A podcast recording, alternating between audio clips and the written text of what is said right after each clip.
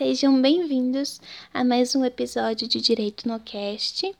Me chamo Sofia, do grupo de estudos aplicados na disciplina de Direito Pena 1, e venho falar um pouco hoje sobre as excludentes de licitude ou antijuridicidade.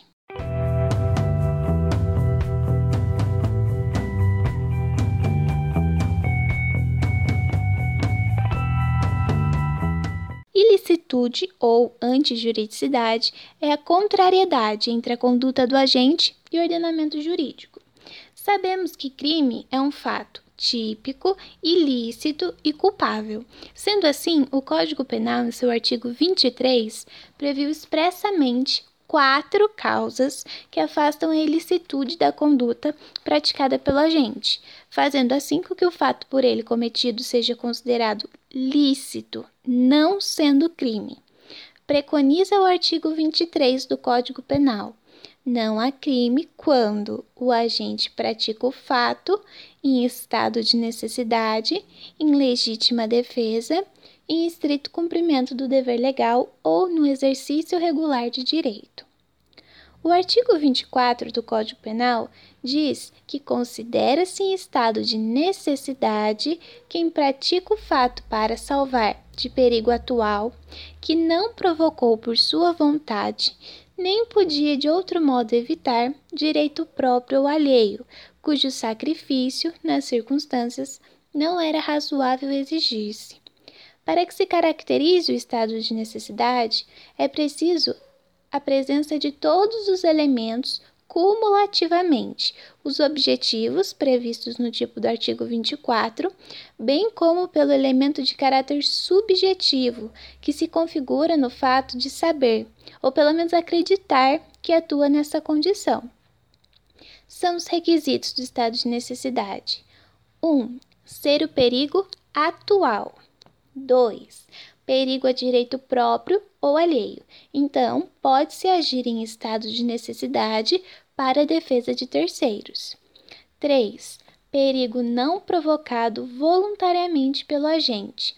Nesse elemento, o perigo não pode ter sido provocado dolosamente pelo agente. 4. Conduta lesiva inevitável, ou seja, o agente não tem opção de escolher, é inevitável. 5. Razoabilidade do sacrifício do bem. Assim, por exemplo, é razoável que a vida, bem jurídico de maior valor, seja preservada em prejuízo do patrimônio alheio, bem jurídico de menor valor. Sexto, deve haver inexistência de dever legal de enfrentar o perigo, nos modos do parágrafo 1 do artigo 23 do Código Penal. Isso significa que existem determinadas profissões que são perigosos, mas as pessoas se comprometem a assumirem essas funções a tentar livrar os cidadãos das situações perigosas em que se encontram, como policiais, bombeiros, salva-vidas, por exemplo, que geralmente não podem alegar o estado de necessidade. Para encerrar o estado de necessidade, vamos diferenciar o estado de necessidade defensivo e agressivo. Disse defensivo o estado de necessidade quando a conduta do agente dirige-se diretamente ao produtor da situação de perigo, a fim de eliminá-la. Agressivo seria o estado de necessidade que a conduta do necessitado viesse a sacrificar bens de um inocente, não provocador da situação de perigo. Agora passamos à legítima defesa. A legítima defesa está expressa no artigo 25 do Código Penal. Entende-se em legítima defesa quem, usando moderadamente dos meios necessários, repele injusta agressão, atual ou iminente, a direito seu ou de outrem. Então também possui vários requisitos. Primeiro, que a agressão seja injusta ou seja, a agressão feita pelo homem que não esteja amparada em nosso ordenamento jurídico. agressão não é provocação. A provocação injusta não gera excludente do estado de necessidade e o agente responde penalmente pela sua conduta. É necessária que haja agressão. 2. Que a agressão seja atual, está acontecendo neste momento, ou iminente, aquela que está prestes a acontecer. 3. Agressão a direito próprio ou alheio. Mesma coisa do estado de necessidade, em que a conduta do agente pode ser dirigida à defesa de terceiros. 4.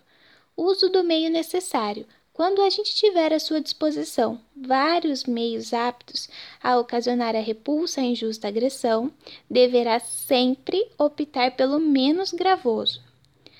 5. Uso moderado de tal meio. Além de o agente selecionar o meio adequado à repulsa, é necessário que, ao agir, o faça com moderação, sob pena de incorrer em excesso. Na legítima defesa, também é necessário o elemento subjetivo, chamado ânimos defendente, traduzido no propósito, na finalidade de defender a si ou a terceira pessoa.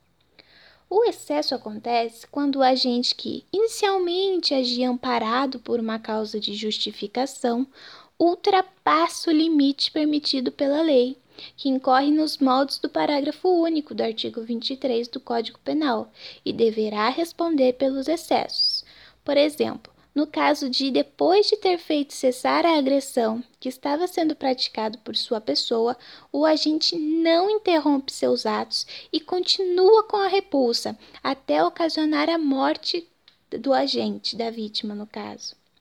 A Lei Anticrime, Lei nº 13.964 de 2019, inclui o parágrafo único ao artigo 25 do Código Penal Observados os requisitos previstos no caput deste artigo, Considera-se também legítima defesa o agente de segurança pública que repele agressão ou risco de agressão à vítima mantida refém durante a prática de crimes.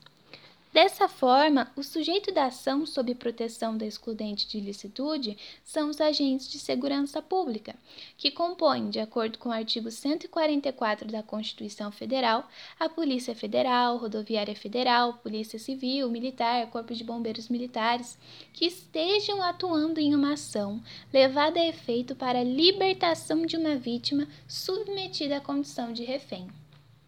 Ofendículos são aparelhos predispostos para a defesa da propriedade, por exemplo, arame farpado, é, cacos de vidro em muro, eletrificação de fios, maçanetas de porta, cães de guarda, são meios legítimos de defesa aceitos pelo nosso ordenamento jurídico.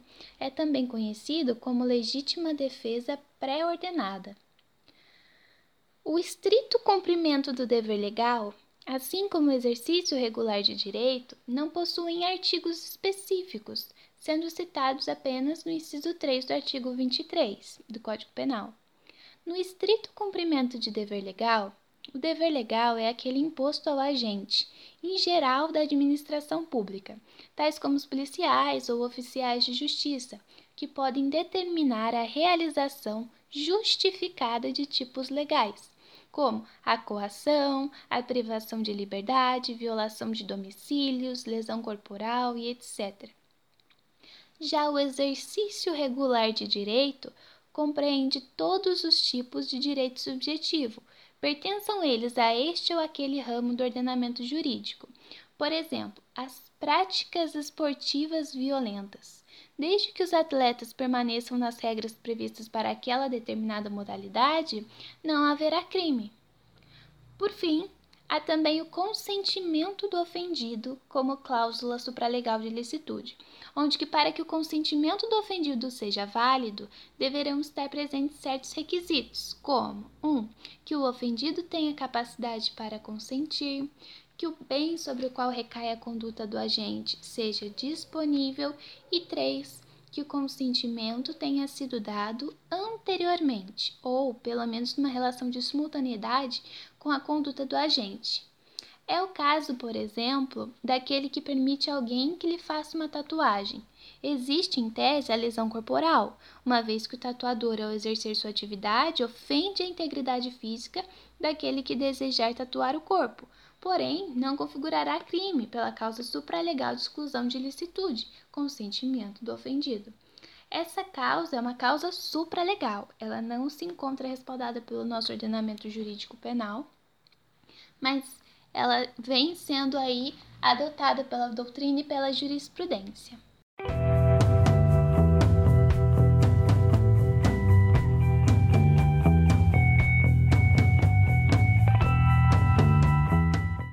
Encerro por aqui o podcast da unidade 8. Espero que tenha ajudado vocês com a revisão do conteúdo. Caso tenham alguma dúvida, entre em contato comigo e até a próxima!